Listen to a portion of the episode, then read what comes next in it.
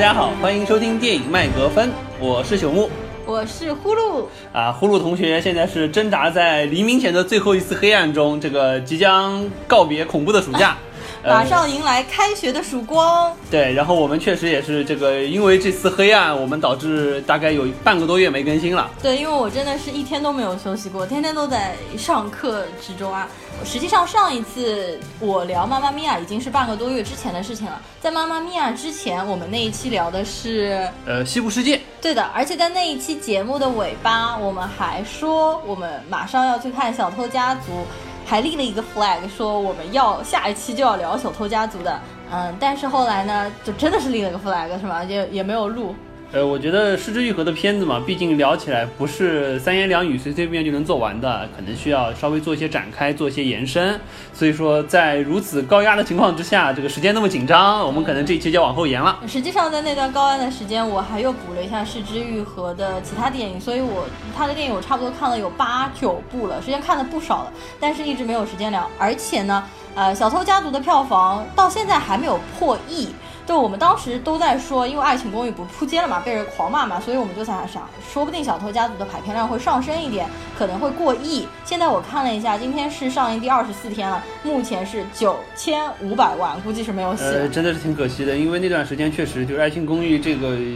骗票房的这个事儿弄得大家觉得特别不靠谱，然后呢，当时就是说很多的公众号或者说是些推文都开始说《小偷家族》实际上是一部不错的片子，呃，感觉好像有一种要被热炒起来的感觉，但感觉这个热潮的风潮一下子就过去了，票房也没有撑起来，这个挺让我们失望的。其实我觉得它的票房现在能到九千五百万已经是不错的成绩了。你看上一次是之愈合的那一部《第三度嫌疑人》，才几百万的票房。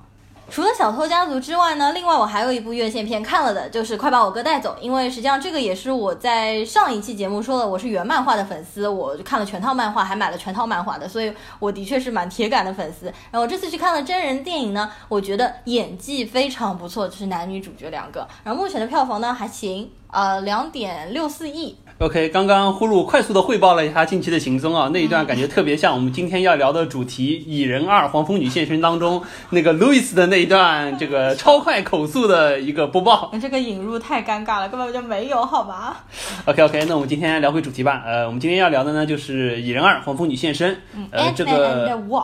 对，这个也是漫威的 MCU 宇宙中应该是第二十部长片了。嗯，呃，而且因为《蚁人一》是二零一五年的。呃，所以说这一部当中也隔了一段时间，尤其是在这个 MCU 的宇宙发展当中，实际上发生了很多很多的事情。嗯，呃，这部片子实际上它在时间轴上应该是接着美队三，也就是说蚁人跟着美队大闹了一番，然后呢政府非常不满意，然后美队就躲起来了，然后蚁人相当于回来了之后乖乖的等于说是服刑，在家里被软禁起来，嗯，然后整个故事又回到了蚁人独立的这条故事线，实际上和呃复仇者联盟那条线就断开了，对，是这样的一个节奏。呃，当然我们知道，这个前一部漫威的就是《复仇者联盟三》，算是一个十年的大作。呃，实际上在这这部的时间故事线开始的时候，实际上复联三也就灭霸还没有来。当然，我们看到最后有一个彩蛋的时候，实际上是把故事线给合上了。至于。第二个彩蛋以及它之后，包括接下来明年的，就说一部惊奇队长时间线上怎么接，我们现在还不是很清楚。嗯，但是蚁人二的定位就是相当于在内内战三之后，最后当中稍微拉长了一点，最后相当于是和复联三结尾并上，是这么一个时间轴。嗯，呃，OK，那么接下来就由呼噜先介绍一下这部片子的票房情况吧。好的。呃，我们这样啊，要对比这两部电影来说，一部就是这次的《蚁人二》，然后再对比一下二零一五年的时候的《蚁人一》，一起来说一下当年的第一部的时候出来。啊，我先说一下评分好了，就是在国外 M D B 上面四十四万人评分是七点三分，大众的评分 Metascore 的评分是六十四，六十四呢，实际上属于一个还比较合格的一个评分，就中规中矩。但是在漫威的评分体系当中是偏低的，就是 Metascore 里面，当年的票房是五点一亿美金，是属于全球票房，就是漫威的这个电影当中整体水平还是比较不错的一部独立的英雄电影。那么这一次的。Ant-Man Two，蚁人二呢？目前因为还没有完全上映完嘛，因为现在还有很多国家在上映，比如说中国才刚刚开始上映嘛。我说一下，我先说一下评分啊，在 IMDB 上面目前是八万人的打分，评分是七点四分，这是大众的分数。Metascore 比第一部分数要高，Metascore 是七十分。也就是比上一部，实际上影评人会觉得这一部的话相对来说质量会更好一点。目前的票房的话是四点一六亿美金。但因为介于像中国还有很多国家，其实刚刚才开始上映，所以说我觉得最终的票房应该会超越第一部的全球总票房的。现在在国内的话，上映是第三天，目前的票房收入是四点六亿人民币，网上的预测最终票房可能会达到八亿人民币，那还算不错了。作为这么一部定位的片子，英雄电影的话，差不多中规中矩吧。对对对，而且就是说，你可以看到，实际上我对这部片子它的定位一直觉得挺神奇的，在这个整个漫威宇宙当中，因为你可以看到蚁人他本身这个角色就不是一个怎么讲，就是旗帜立得很高的一个超级英雄，他不像美队、钢铁侠什么的就会立得很高，他又不是说他因为他走比较那种诙谐轻喜剧的方式，所以说他作为独立电影，他又不会像二级的死侍一样给大家带来这么强的热议度，感觉就是一部看看爆米花性质的这个。呃，一部超级英雄的片子。By the way，我们把《死侍二》也看了。呃，这个我们有空再聊。对对，但《死侍二》我觉得没有一好，感觉我们欠的东西蛮多的。对对对对对。OK，我们说回蚁人，所以说我就觉得，因为你可以看到之前的超级英雄的片子，一旦就是说拍了一要拍二的话，二一般都会拔高一个层次。嗯。你比如说像钢铁侠一和二。实际上明显看二的制作水平和利益就开始更高了，美队又更不用说了，美队实际上从二开始再到三，三基本上就已经是一个复联二点五了，二也实际上已经把这个独立系列撑得很高。雷神相对而言稍微弱一点，但是蚁人这个的话就会觉得很奇怪，他就感觉一直是处于这种中规中矩、不温不火的这么一个状态去制作，不管是拍摄也好，或者说他本来对于就是说票房的预期也好，一直是个状态，所以我不太清楚，呃，最终就是说如果说他还要拍三，三是怎么定位？因为他这边也说了，可能就是说 Ant Man 和 Wasp 可能会回来，到底是怎么样？啊，实际上对于我来说啊，我觉得就是蚁人的定位，蚁人第一部和第二部的定位，在整个漫威宇宙当中的定位和比如说 Spider Man 就是蜘蛛侠独立的电影，以及银护一、银护二定位就差不多，因为他们都是蛮独立于就是主线的，就有自己的很明显的支线的故事，而且整个风格都是比较诙谐幽默型的，而且实际上你看他们的票房也差不多。你看《银护》在国内的票房啊，第一部的话是六亿人人民币，第二部的话是差不多七亿人民币嘛。然后《Spider Man》的话，在国内的票房也是七亿多人民币，其实就和你看《蚁人》在国内的总票房差差不多。我觉得也就是说，看这群的。观众也是看这一群的观众，都是喜欢这个风格的。但是就我个人而言啊，实际上我喜欢蚁人远超过银护。就银护那种屎尿屁的笑点戳不到我的点，但是但是老实说啊，就是蚁人的笑点还蛮戳我的点的。就是这一部，特别是第二部里面，我觉得。呃，没想到呼噜对这部片子还是称赞有加的。那么接下来我们就进入打分环节吧。嗯。呃，呼噜你先打分。好的，然后这部片子实际上我也没想到，我还真的挺喜欢的。我看的时候一点都没有困，而且从头到尾其实蛮多笑点，我就觉得还蛮搞笑。一会儿我们也会细说。所以这部电影的话呢，我会打七分，就是属于还蛮不错的，属于是我推荐给所有的漫威粉丝啊。不过非漫威粉丝就可以不用去看了嘛。那么这部片子当然当中的缺点非常明显，这个我们一会儿也会细讲，比如说里面的黑人教授啊、剧情的设置啊、重复性啊等等。你呢？呃，我打分的话，我可能只能比较保守的打一个六分。呃，为什么呢？因为呃，打六分至少它合格了，它还是一部值回票价的这个漫威电影。因为对对对，但是我主要觉得比较失望的是在于，呃，很多东西，不管是里面用的剧情也好，或者说是用的一些笑点也好，或者说一些特效镜头也好，实际上和蚁人一。基本雷同，没有什么太多的创新点，这也是为什么我刚才提感觉就是漫威好像对于这部片子不是很走心，嗯，不是很用力的感觉。对，尤其是呃，这个我们一会儿再展开说了。再加上就是说这部片子看完了之后，实际上就感觉特别独立于整个的漫威宇宙之外，因为前一部实际上复联三已经把整个漫威宇宙弄得天翻地覆了，嗯，结果这部片子完全独立于之外，相当于看一个前传的，或者不是前传就玩纯粹外传的感觉。包括我们实际上看这部片子之前，对他寄予了厚望，觉得好像复联三完了之后，蚁人可能要大显身手，在复联四当中起一个很好的承接作用。这个看样子这部片子是没有这个打算，呃，承接的这个作用还是要交给惊奇队长。所以说，我觉得这可能让我比较失望的一点。还有一个就是说，你可能本来以为他会在量子力学这一块非常深入的进行研究，然后成就呃就是复联三，可是他没有，他只是浅尝辄止，对吧？根本就没有在深入对我们一直觉得，可能量子这一块儿实际上是相当于是这个复仇者联盟从灭霸手里扳回一城的重要关键点。啊结果在这部里面感觉什么都没说，然后就这样过去了，而且还用了一些很奇怪的方式来展现，我也是有点醉了。反正这个是我我觉得比较失望的一点。你一会儿到最后会稍微呃，我可以稍微展开一点好了，稍微展开一点好了。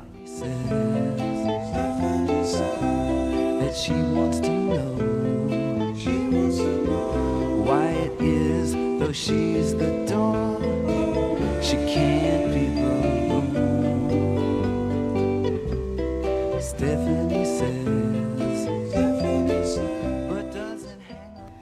来呢，我们先来介绍一下《蚁人二》的卡斯阵容。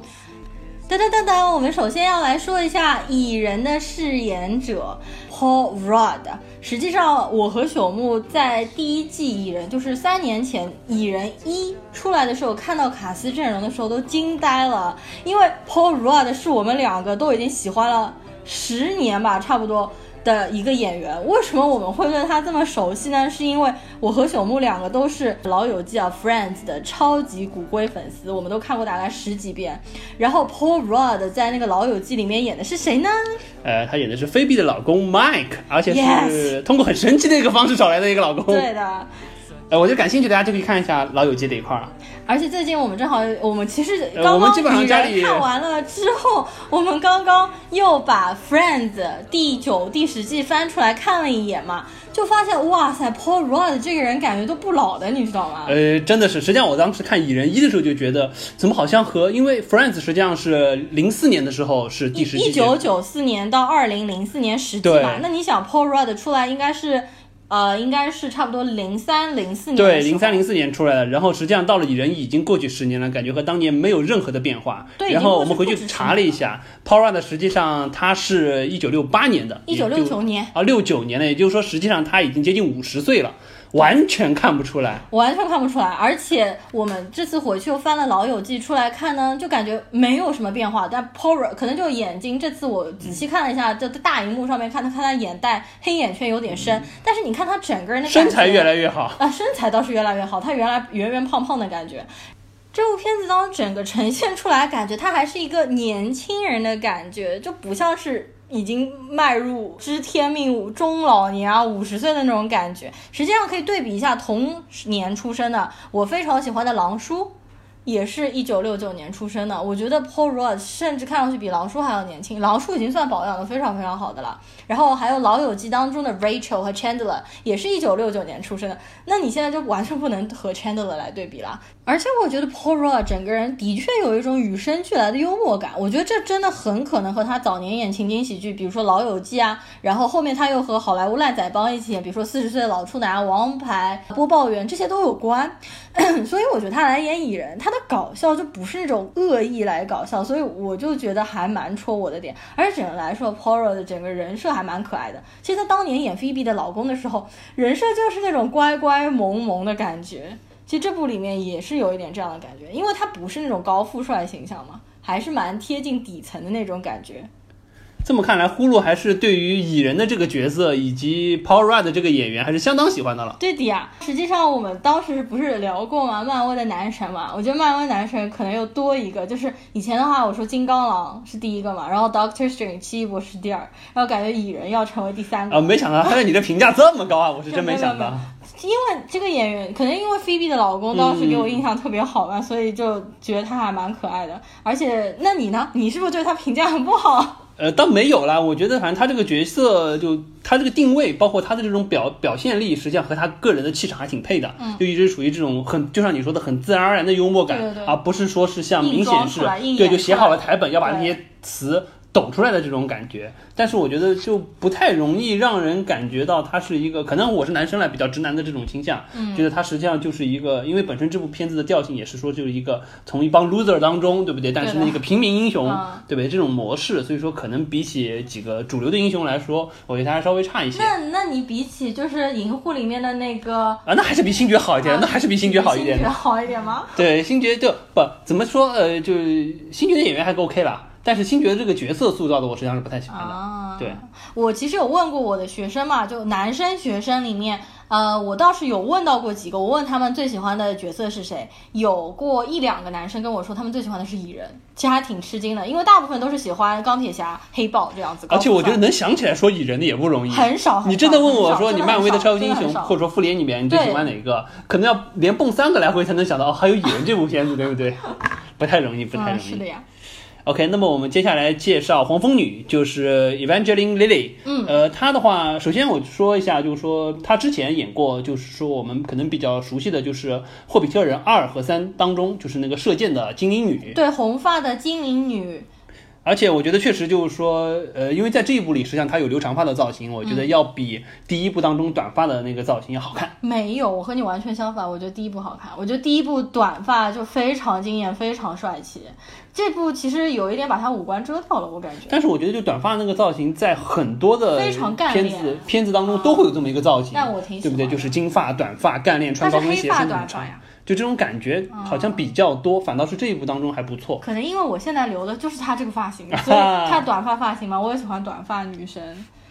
好，那么接下来呢，我们就要介绍影片中的三位老戏骨。首先第一位呢，就是饰演黄蜂女的父亲的 Doctor Hank p e n。呃，他呢就是不用讲了，对吧？麦克道格拉斯啊，这个因为太出名了啊、但是老实说，就是麦克道格拉斯，我觉得他来演这个喜剧片当中的这个搞笑的角色稍显生硬，我觉得他不太适合演这种非常搞笑的角色。就说他说台词的时候，我觉得他反而是有一种给人是演出来的搞笑的感觉。呃，确实，因为他的这种长相，包括他就是说表现的张力，实际上，因为我对他最熟悉的实际上是《华尔街》以及《华尔街之狼二》，所以说在那个当中，他演的是一个金融诈骗犯，是一个思维非常缜密并且严谨的一个人。包括他在《华尔街》当中有非常著名的一段演讲，也体现了出他这种就是说口才和表演的张力。但是在这个里面，相当于这种要插科打诨的这种感觉，嗯还要配合着。对不对？就是说以人和黄蜂女的这么一个角色的定位来做，所以我觉得实际上略显尴尬，或者说嗯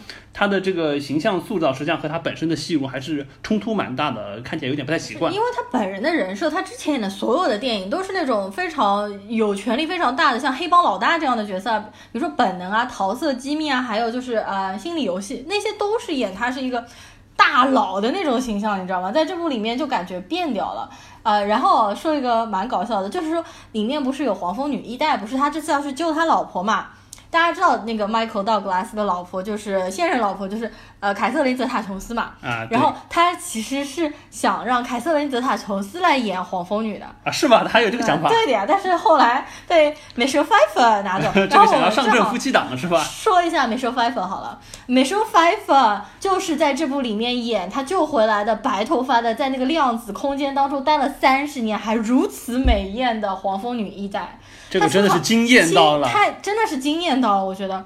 呃，我觉得这次电影完了之后嘛，我觉得大家就出场纷纷都在说被 Michelle Pfeiffer 惊艳到了。实际上，他女儿感觉和他年纪看差差不多，对吧？呃，实际上他俩差了有接近二十岁了，但真的看不出，看不出，真的看不出。。美秀 Pfeiffer 实际上最近一次我们看到他大荧幕，就是去年的《东方快车谋杀案》里面，呃对她演那个十二个杀人凶手团里面那个母亲的角色嘛。对然后他演的非常霸气，他其实一直都是演那种独立坚强的女性的这种形象嘛。然后而且其实麦克道格拉斯我忘了说了，最近一次我在大荧幕上面看到他就是李易峰的那一部《动物世界》，他在里面其实做一个串场，他实际上出啊，来那部里还有，对呀，那部里面他其实就是摆一个噱头，他其实出来就是交代整个游戏的过程，啊就在那边像念对白一样，实际上也没有体现出他原来的那个真正的表演的这个水平。然后美术 Pfeiffer 反正这次大家都被惊艳到了，所以说我觉得我们可以去补一下美术 Pfeiffer 年轻时候的电影。呃，蛮可惜的，她实际上最出名，大家可能知道她是第一代的猫女，哦，对对对但是我们实际上都没有看过那个版本的，对，那个是八十。年代 Tim Burton 演的呃蝙蝠侠里面第一次，她是一代猫女嘛。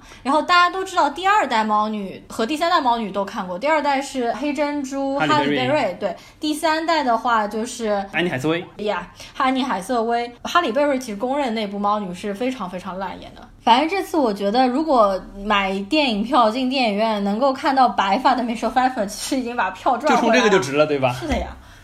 好，第三个你来讲。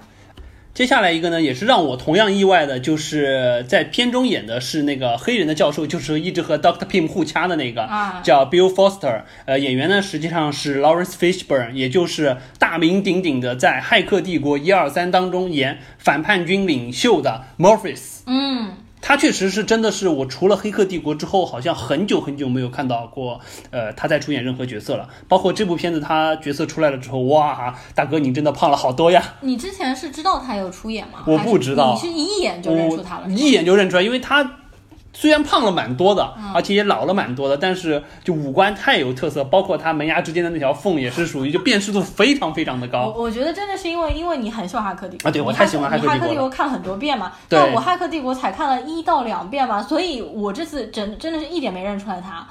然后都是你看完电影，你告诉我他是那个，我才哦，原来如此，的确是因为他那个眼睛鼓的很明显嘛，呃对但他真的胖了太多，我真的没认出来是同一个人。确实是胖了很多。而且我觉得他演的这个角色在这部电影当中非常奇怪，一会儿东一会儿西，不知道他在干什么。就感觉没有什么特别的功能，纯粹啊就是定了一个角色，然后人物形象也立不住，前后逻辑有点矛盾。嗯这是最有问题的一个人设，我觉得在这部电影当中。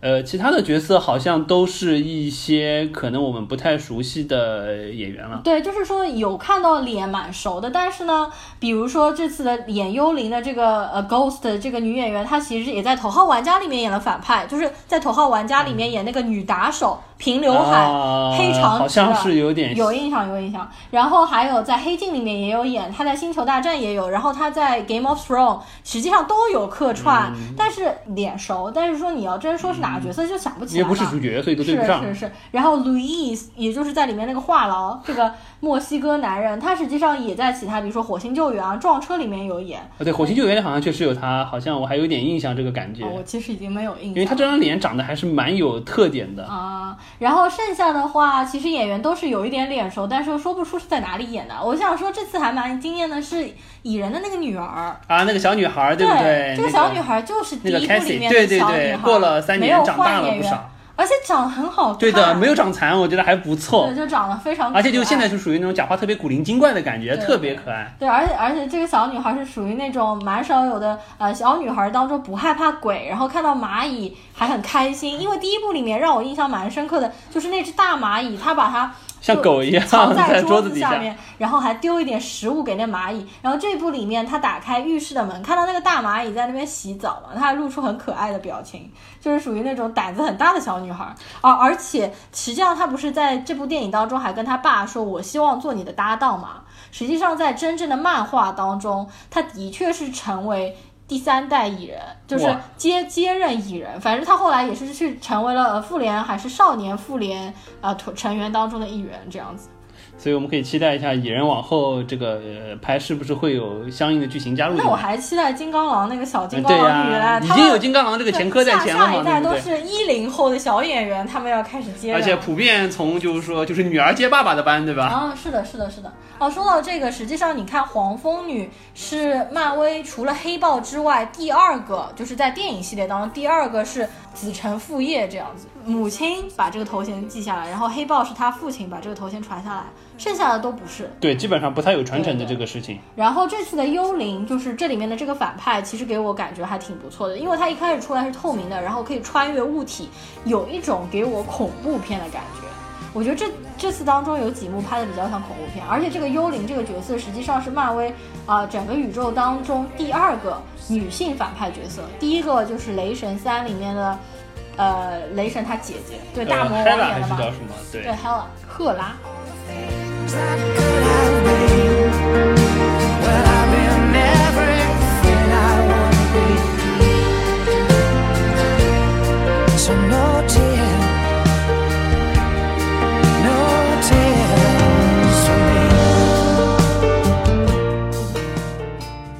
好的，接下来我们就来稍微聊一下这部片子，我们对它觉得好的地方和不好的地方。呃，要不我先说吧。呃，首先我觉得这部片子为什么不好，我之前也做了一个简单的说明，就是第一，我觉得它不走心。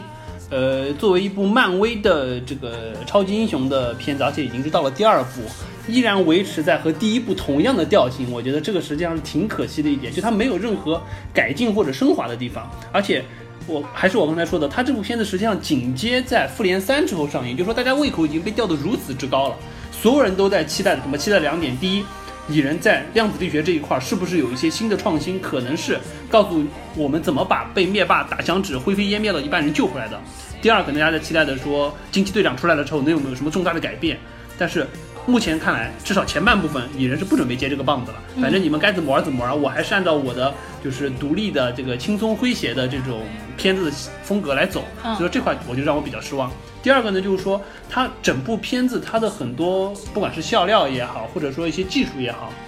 在蚁人一里大量的都已经用过了，你不管说是像路易斯的那个那个快嘴，虽然就是说这部当中增加了一些多的戏份，但是还是和原来的这种风格是一样的。第二，包括像一些打斗的场面，比如说比较精彩的，就像黄蜂女第一次在那个就是厨房里打的那一段，嗯那个实际上从打斗的精彩程度以及就是说宏观世界和微观世界的切换来说，还不如蚁人一当中，呃，当时他们就是和就是在那个托马斯小火车，哦，哎，那个地方打的那一段感觉更精彩。我觉得这块就是打斗场面上好像也不太如，到最后实际上更加没有。再加上说，比如说当中有几个新多出来的特效镜头，比如说像进入量子世界的那一块，嗯那个实际上我们在 Doctor Strange 里面已经看过了太多这种通过大量的光怪陆离的色彩以及分形的方式去展现微观世界无限放大缩小的这个状态。嗯再包括比如说我们这一期里面那个幽灵女，她的实际上就说这种打斗的状态让我觉得什么，就和《骇客帝国》当中有两个也是白色的可以。就是说，就相当于也是不是隐身，实际上也是就是说可以无形的这两个人的哦打斗的方式和就是说画面展现的效果是几乎一模一样。是吧？大哥，那个可能是已经是十五年之前的片子了，哦，非常非常像。第一部、第二部、第三呃，部，实际上是应该是在，我记不清是第一部还是第二部了。就是里面当时一个反派，然后他当时就是相当于是两个打手，白衣服的，然后长头发扎着辫子的那个两个男的，哦也是这种隐形的状态，和这个里面的 Ghost 的打斗的场景非常非常的像，哦包括动作的设计以及我怎么样突然变隐形再突然变无形的这种感觉非常非常像，所以我觉得就战斗上方面也没有特别强的这么一个感觉。嗯，再加上就是说这部片子还有一个问题，就是它和漫威的整个就是说 MCU 的时间轴吻合度上实际上不太好，因为这部片子上的时候实际上是在复联三之后，但是实际上它的时间轴是接着美队三，嗯，但是它当中实际上跨越了一些东西，这些东西当中就交代的太过草率，并且我们会觉得就蚁人你好歹是跟着美队去去干过一仗的人，你还是。有一点应该是作为一个超级英雄的使命感，包括他会不断的调侃说我和美队还一起就把并肩奋战过的这种感觉。啊那么回过头来，那当灭霸来把世界搅得天翻地覆的时候，蚁人你在干嘛？你就在和你的 对不对？这个岳父岳母和你的女朋友一起在那边研研究量子通道吗？嗯这个感觉有一点太扯了，就感觉有点太过独立了。嗯我觉得这个也是挺可惜的。再加上这里面就是说在剧情和人物方面，实际上让人觉得，比如说里面说的那个。呃，就是演 Morpheus 的那个演员演的那个黑人的教授，嗯再包括就是说迈克尔·道格拉斯演的这么一个，就是说这个这个 Doctor Pym，实际上就感觉总感觉形象有点怪怪的。如果说去掉他们这几个老的，只留下就是说像蚁人、黄蜂女他们这一波，包括那波年轻的这种小 loser 的这种演员，在一块儿去构建这个世界，感觉还更好。因为有了这些老的演员，再加上就是说整个这个定位，感觉他们应该有一个更大的期望，或者说是应该在 MCU 当中扮演一个相对更重要的角色，但是他们完全都没有做到。所以我觉得可能漫威对这部片子的定位让我觉得挺失望的，因为你毕竟是蚁人一这样我可以接受独立的电影，到了蚁人二，尤其是又摆在现在这个时间点上映，呃，让我觉得这边比较失望。OK，那么这边的话呢，我就来说一下我认为的优点啊。实际上，像朽木前面说的，就是蚁人二重复蚁人一的点太多，就有点像，比如说你说快银时间那一种。对吧？第一部玩了一玩，第二部又玩了一玩。那么像这一部里面，就像你刚刚说的，路易斯的快嘴那那段蒙太奇，实际上这段我还是很喜欢。就是在这一部电影当中，虽然它的呈现方式和第一部一样，但是呢，这一部里面把黄蜂女加进去了，因为黄蜂女本来给我们的印象是非常一丝不苟、非常严谨、一本正经的一个女生，然后在这部里面，就是她快嘴说的那段时间，她会说 Yeah dude 怎么样，然后就让我觉得还蛮好玩的，你知道吗？还有它当中。就是说，虽然打斗、微观和宏观那些场景，我觉得实际上这次的奇观性做的比第一部要好。这次有很多地方让我蛮吃惊的，比如说他们一开始的时候就是呃，蚁人他不是被黄蜂女等于说是打了一针绑架出来吗？然后在开车的时候，他醒过来之后，发现有一个眼珠不是在车子的外面盯着他吗？我当时吃吃了一惊。我当时其实第一反应我是没有反应过来他们是微观，我在想这个世界是怎么了，还是说他是在做梦？因为给人感觉很像《侏罗纪世界》里面霸王龙一个眼珠看着车里面嘛，然后反应过来原来是他们缩小了，然后是鸽子在他们的旁边，我觉得那段非常的棒。对，包括到最后就说他们在像汽车影院一个地方，结果发现实际上全部都是缩小了，在一个笔记本电脑前，面看那。个段太可爱了。然后他们看的电影实际上是五十年代的一部电影叫《Damn》，然后讲的就是呃什么呃超能力蚂蚁变大了那一部黑白电影，那个时候还是。然后我觉得还有几个地方就很好玩，还有就是比如说那个黄蜂女她爹，然后掏出了一盒子那个汽车玩具车打开，然后超搞笑。然后他把房子整栋房子缩缩小了之后，加上、加上一个拉手拉走，这段我觉得也非常惊艳啊。所以我觉得这次房子的缩小啊，汽车变大变小，包括蚁人，其实到最后也有变大的，这个我也是没有想到它会变大的嘛。它好像变得比在呃复联三里面那个六十五英寸还要再大，八十几对，八十几英寸就还要大，所以我觉得这次奇观性实际上英尺应该是。英尺比第一部里面你说那个托马斯小火车实际上是要棒，我觉得。这是第一个，就是我觉得奇观性方面其实比第一部要做得好。第二，我是觉得这边的笑点非常戳我的点嘛。就比如说，好，最后在海面上面要打打仗的时候，呃，他在呼唤他的飞蚂蚁 Antonio 好像是，然后呼唤过来一只，然后就被海鸥吃掉，然后他又呼唤第二只，又被海鸥吃掉，就海鸥飞来飞去，那那那边我觉得特别好玩。呃，对这个我觉得实际上设计的还蛮巧妙的，而且因为他这部片子实际上就这一段是在那个 San Francisco 就旧金山那边拍的，哦哎，我去过旧金山那边，他那个渔人码头那边确实是海鸥非常非常的多，所以我觉得他这个利用特别好，包括就是还有。海海鸥是很野的呀，它们抢你东西吃对。包括就是说，还有就是说，飙车戏那段不是有一个，就他们要下一个绕山路十八弯一样的一个，嗯都是花园拦起来的那个坡嘛对，那个确实就旧金山那边真的有这么一条道，非常有名。对，有非常有名，大概是有十十六个弯还是十八个弯，基本上就是每一个都是属于像一百八十度掉头一样，整个坡度差不多有三十度、三十五度左右的一个、哦非常非常夸张的坡。那个坡基本上就是属于正常人开。开车都，我我是挺佩服当地居民的吧，开车能开上去，还有车停在上面，所以说那个地方在那边他们用了一个相当于就是说它突然变小了之后，所有的车都冲下去的感觉。哦，怪就对于场景的所以他设计特别是选择这一段，我当时还在想，真的有这样的路吗？就这么十啊，真的有，真的有，所以我觉得它对于就是说本身发生的这个城市的场景应用，不管是那个呃非常夸张的陡坡也好，或者说是码头那边实际的生态环境都是海鸥也好，哦设计的还是不错的。啊，然后里面还有一个就蛮好玩的，就是他们在追击戏当中那个喵喵锤，喵喵锤是什么鬼？就是 Hello Kitty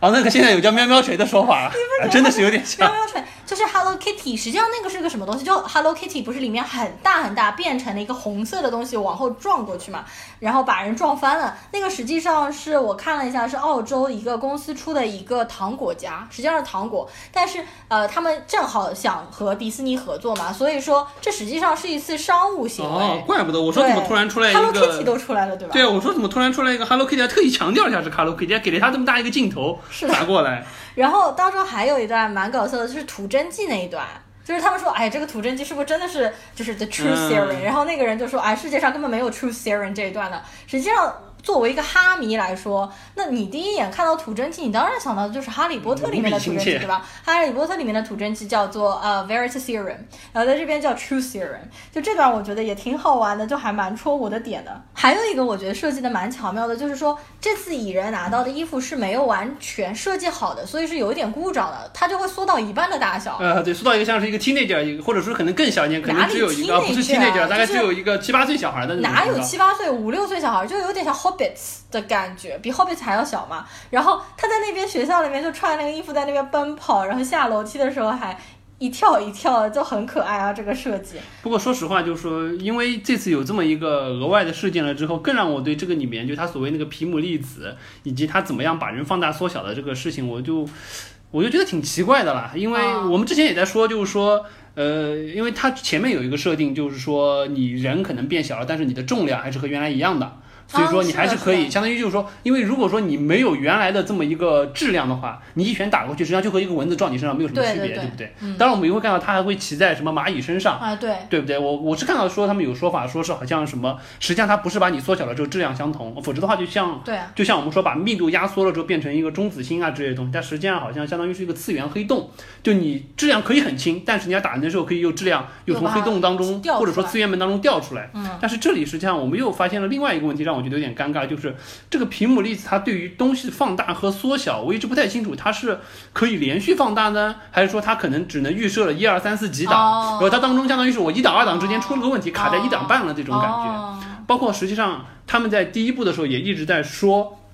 就是说那个的第一部当中的那个坏人，他们想研究的那个一个战甲，实际上它是缺少了相当于是个稳定剂，所以它一开始没有办法把生物缩小。只能把一些非生物的东西缩小，对对对对他还把一些绵羊啊什么弄成了像一坨坨肉一样，肉很恶心，对不对？然后包括就是说，Doctor Pym 也和就是这个 Ant-Man 说，为什么你要戴我这个非常丑陋的这个头盔和这一身装备？是因为里面有一些稳定剂，可以使你缩小的时候意识不会坍缩，或者说是失去自己的意识，包括保持你的稳定这种状态。但是我们看到这栋，就是说在这个片子里，实际上它非常轻易的就是把整栋楼缩小啊这种状态，那里面还是有很多蚂蚁工人的。哎，是的，这些蚂蚁怎么样能在缩小的状况下，不断的就是说保持它还能继续就是说放大回来了之后，还可以和 Doctor Pym 之间产生沟通，包括这个皮姆粒子它怎么样，就是把人缩到一点五倍，或者说缩到零点七五倍这个状态，究竟是怎么样来实现的，我一直不太清楚。那还有一个我要听一下，那我觉得这样的话也有点挺奇怪的，因为比如说普通人你不穿战甲，实际上也可以缩小，比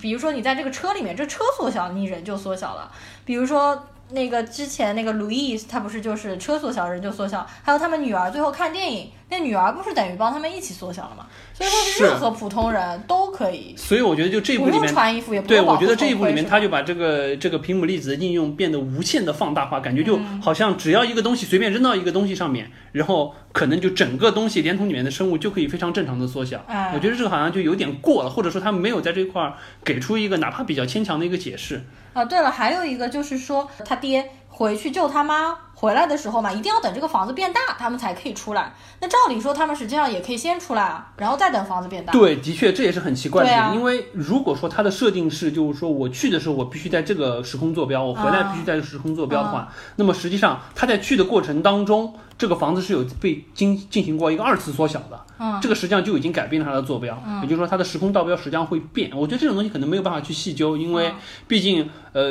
它这个里面实际上用的很多东西都是偏量子力学方面的东西，或者说是实际上现在科学理论还不足以支撑的东西，它可能就没办法像 Interstellar 那样拍的那么硬。它只能说是找到了一个比较有趣的点，然后把它放大应用，尤其是在画面展现的奇观性上，让我们看到确实是挺有意思的一点。呃，还有一个就是说，也是很奇怪，就是说他爹回去救他妈，然后倒计时说只有两个小时，我就不懂这两个小时是哪里设定出来的，可能只是要造成一个剧情上的紧张感，你非得要给你就是有这种最后一秒才能救回来对，我觉得这个可能是我一会儿要着重吐槽的点，哦因为我正好想，我正好想就借这个机会把、呃量子力学当中关于时间啊，或者说是就是说，实际上我们本身从我个人来说，我本人本身对于《蚁人二》当中有的一些就利用量子力学的一些理论来做的一些延展，或者说是做的一些应用的一个期待破碎的这么一个失望感，我这边要吐槽一下。啊。啊，最后我还要小小吐槽一下，就是说，你看每部电影当中的反派全部都是英国人，比如说这部电影当中的 Ghost，他一开始就是英式口音 opportunity 这种英式口音这么明显，又是反派。然后洛基英国人反派，然后雷神他姐英国人反派，就是就像抖森他说的，为什么你们总要找英国人来演反派呢？在就在美国的这种好莱坞电影当中。好，接下来呃，就我们差不多这块结束，然后接下来的话，那你就来帮我们来演外延展开说一下。OK，那么最后我大概花五到十分钟时间，我稍微展开说一说本人我个人对于这部片子之前的一些期待。嗯，呃，本来我是想说是不是能有一些东西在这个片子当中展现出来了，但实际上没有，所以我现在变成了一个无责任的猜想。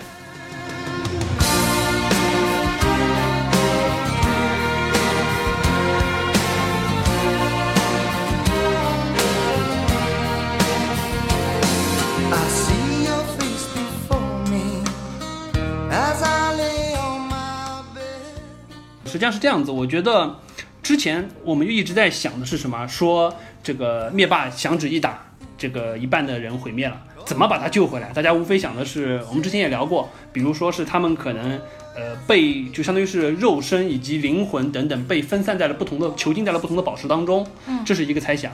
这是我当时立的一个 flag，我说我可能是这样猜想。当时网上还有一大批人就说，实际上这个蚁人实际上是可以到量子领域，通过时空穿越的方式回到相当于是改变时间轴，然后完了把他们救回来的。这个也是当时非常大的一个热点。为什么有这个热点？实际上就在于量子力学这一块儿本身是一个就。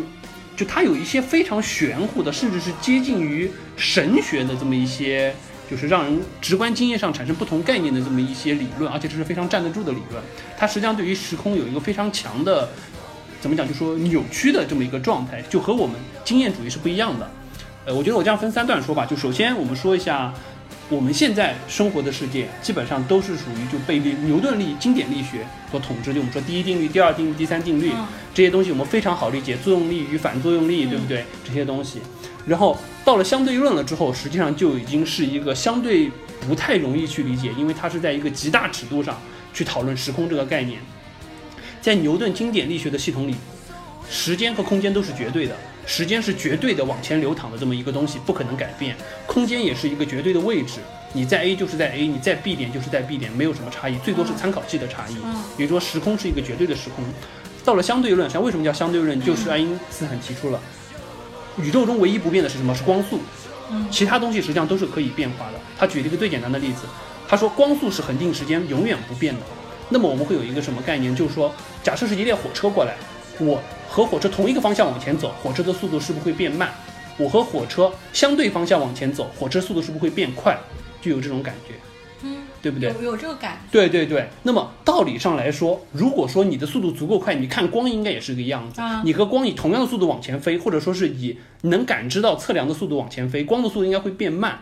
那么反过来，你和光相向而行的话，嗯你会觉得光的速度变快，嗯这是我们常识的感觉。但是爱因斯坦的相对论就说，光的速度是绝对不变的，无论是你和它同向还是对向，光的速度都不变。那么怎么解决这个问题？就是说，那他告诉你，实际上是你的时间是不一样的。哦，就说你的时间观念会变化，也就是为什么我们我们常说的一个叫尺缩中短，就是说当你的速度足够快，快到可以和光到比如说万分之一，或者说是十万分之一的时候，就会有这种距离上会被缩短，时间上会被拉长，就会有这么一个概念。所以说，相对论实际上核心的理论就是说，这个时空是一个整体的概念，然后呢，光速是绝对的，时空都是相对的。所以说，他把时空统一起来了之后，我们看到很多时候就是比较老派的科幻电影就会说，比如说我们说时间旅行怎么旅行，那爱因斯坦你既然说，如果说你的速度足够快，你的你的速度你的时间就会变得越来越慢。嗯，那我如果说我和光速度一样，是不是时间就停止了？嗯，我的速度如果超过光了，是不是这个我就可以逆转时间？啊，当然，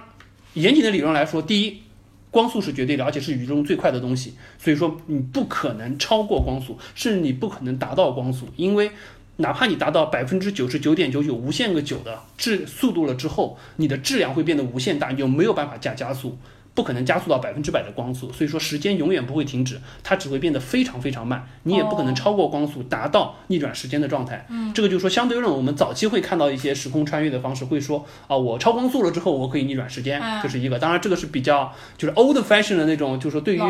对对于相对论理解不是很深的。接下来大家会提到什么呢？就是说，那么我是不是可以通过一些虫洞的方式来展开？这个我就不展开了。这个就是相对论这个层面的。相对论就是说还是比较早的，通过相对论这个层面的理论来支持说我是不是可以达到一个时空穿越或者说是逆转时间的这么一个状态。但是现在看来的话，基本上不可能。而且相对论实际上和量子力学有一个最大的差别，就是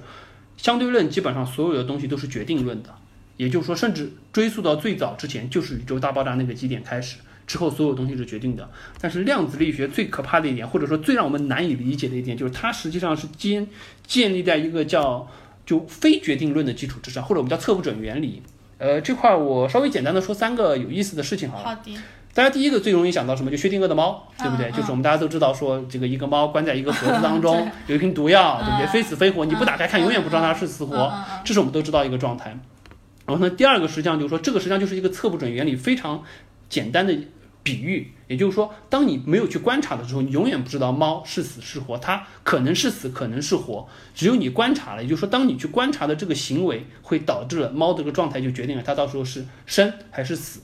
然后这个东西再往前追溯，实际上说到量子力学，当时发展出来，实际上是在应该是在呃上个世纪呃一二十年代，也就实际上就是爱因斯坦那个年代。而且爱因斯坦他真正拿诺贝尔奖的那个理论，并不是相对论，而是一个支持量子力学的一个理论。嗯，只是说他后来实际上他越来越不喜欢量子力学，他觉得量子力学有太多不确定的东西，包括量子，他有一句很著名的话说：“上帝从来不掷骰子。”嗯，因为他觉得你量子力学这个所谓就是说非决定论的这种可可生可死、可在这儿可在那儿的这么一个东西，实际上不是物理学应该去面对的这么一个问题，物理学应该是决定的。那么回过头来，当时为什么会导致量子力学产生？实际上就是我们说到有一个我们叫光的波粒二象性，就是光它既是波又是粒子。当时有一个很有趣的实验，这个实验当时做的非常精妙，但是确实让大家一头雾水。就说我们知道波是有一个衍射现象，中学大家都应该学过。对，就波通过两个孔，实际上它会出现，就是说明暗相间的条纹，就是波和波之间波长相交的时候就会增强，波长相冲就相相差的时候就会抵消，所以会有明暗的条纹。光实际上也是这样，我们知道光通过一个小孔了之后，会在后面出现明暗相交的条纹，这么感觉光实际上是一种波，但是呢。我们后来逐渐又会发现，光实际上就像我们所谓的叫光子，它实际上是有粒子性的，并且你可以看到，假设它是两个小孔，对不对？那么你一束光过去，假设它有一百个光过去，那么可能你比如说五十个通过 A 孔，五十个通过 B 孔，但是你不知道它是通过 A 孔还是 B 孔。这个时候呢，你可能你可以选择做一个做做一个做一个行为，就是说我在 A 孔这个地方加一个摄像头，我去看它是不是通过了 A 孔。我在 B 孔呢也加一个摄像头，我去看它是不是通过了 B 孔。然后我算一下，比如说通过五十个 A 孔，通过五十个 B 孔。完了之后，他们在后面继续碰撞，形成了像波一样的衍射条纹。但是非常神奇的是，一旦你做了这个行为，你在 A 孔或者 B 孔地方进行了观测，不好意思，后面的衍射条纹就不见了，光就不再是像波一样能产生这样衍射的条纹，它就变成了一个，就相当于是你的观测行为哦，对于它的本身的这个特性产生了变化。本身光像就是这些所有的粒子，就像一个我们所谓就是概率啦。它可能通过 A，可能通过 B 是这么一个状态，但是一旦你相当于你不看它的时候，它是一团概率云。嗯一旦你看它了，不好意思，它就变成固定在某一个地方了。嗯就你不看之前，它是它是非决定论的，一旦你看了之后，就变成决定了。这个大家觉得非常的诧异，就觉得为什么？为什么我一旦去检测它，后面就没有衍射条纹了？但是我一旦不去检测，它就是正常恢复了波的这个状态。所以说这块就是，就大家对于量子力学，我觉得可能就是为什么呃很难理解的一个状态，就是它实际上和我们的经验知识冲突太大太大，甚至说我们会觉得它有一点。有一点主观主义，有一点就感觉好像是唯心主义的感觉，就是我的意识造就了外就外在的世界，我不看它，它不存在；我看它，它存在了，就有这种感觉。所以说，我觉得这个量子力学为什么就是说，我还蛮期待说这部片它实际上是不是能能就说把它深挖一点，或者说用一些大家比较好理解的方式去展现出来的。所以说，像《蚁人》这部片子里，它不是说它会进入到量子力学的这个世界嘛？实际上，就比如说我刚才说的那个玻璃二象性，我当时就蛮期待说，它是不是能把这个层面展现出来。换算到蚁人这个战甲上，就相当于是什么？就是说，如果说我穿上了这套战甲，我进入到了量子状态了之后，实际上我就具有了波粒二象性。当你敌人没有看到我的时候，我就是可能存在于你周围的任何一个地方，因为我是一我是一团概率，就像电子一样。我们说电子围绕在原子周围。它存在于哪一个位点，你是永远没有办法去检测的。它实际上是一个概率，它可能存在于这个轨道上的任意一点。那么道理上来说，如果说它进入量子状态，它它这个战甲附带着他的他本人，也就是进入一个状态。也就是说，当你敌人没有看到我的时候，我可以存在于你周围的任何一点。一旦你看到我了，不好意思，我就相当于是我就实体化了，我就确定了我在那一点，我可能就就给你一拳的这种感觉。哦，实际上，这是一个我觉得可能会做一个非常好的应用，就是大家从量子力学很容易去联想到波粒二象性产生的这么一个概率的问题，以及观察者对于这个概率云产生，就相当于我们所谓的量子态坍缩形成一个决定论的这么一个位置。所以我觉得这可能是一个实际上在战斗上可以做一个非常好的，就是说展现的一个方式。但是你不觉得这个感觉和里面的幽灵 Ghost 就有点像吗？有点像，但幽灵 Ghost 的实际上是你看得到它，但是你打不到它。哦，对不对？它相当于是，就你可相当于是你感觉周围是一团烟雾，都可能是它存在的，嗯，但是它你不知道它存在哪里。只有当你确实观察到了它的时候，它才确定了出现在那一点。就这是一个非常玄乎的东西，我蛮希望它本来能体现一些的，但是实际上没有体现出来。再加上呢，就是说这个量子力学实际上更可怕的一点是什么？就我们再回到我之前引出来一点，就是时间的这个概念。量子力学包括就是说结合了现在的相对论以及量子场论，还有一些弦论的东西。实际上，大家有有时候会在提说，时间这个东西可能根本不存在这么一个概念。就是说，我们我们从经典力学到相到相对论再到量子力学，之前大家一直认为时间实际上是一个存在的，就是一个存在真实存在的物理定义。我们可能有很多方式去衡量时间，比如说我把一个东西从 A 点运动到 B 点，可能它需要我们比如说 S 等于 VT，对不对？它需要一个速度，它需要一个时间，最终移动移动的相对距离。但是我们知道，时空这个东西实际上本身就是相对的。包括像对于量子力学来说，实际上它处于 A 点和处于 B 点，实际上是一个概率的问题，它可能并不是真实移动的一个距离的问题。也就是说，一旦到了亚原子层面，到了量子的这个层面了之后，很多东西实际上就不一样了，时间可能也不是绝对的了。包括我们就说会用很多用来衡量时间的一些物理规律，或者说是一些方程，到了量子力学的这个层面都不存在了。那些公式实际上都是不对的，或者说都不适用。在这种情况下，时间实际上对于就有点像什么，就有点像呃降临当中提的那种感觉。时间可能是一个环形的，或者说是非线性的，甚至说时间可能就是一个相对而言就是就是你感知上的一个东西，并不是物理世界真实存在的一个东西。是因为你感知到它了，它才有时间的存在。你不感知它，没有时间在往前走这么一回事儿。所有的真实世界的物理运动都和时间没有关系。所以说，实际上我觉得这个可能是。更容易去引出，就说未来啊，我们可能会去讨论一些，不管是时空穿越也好，或者是平行宇宙也好，这么一些真实理念的一些一些一些一些知识点，或者说一些物理学的一些立足点。但是我觉得在这部片子里都没有把它深挖下去，哪怕你挖一点点出来，让我觉得，哎，好像，呃，你们漫威玩的比较溜，有一些新的东西，对不对？可惜都没有，我觉得这是让我觉得比较可惜的地方。最后的话就差不多到最后了吧。我们来说一下这部片子当中的萌物，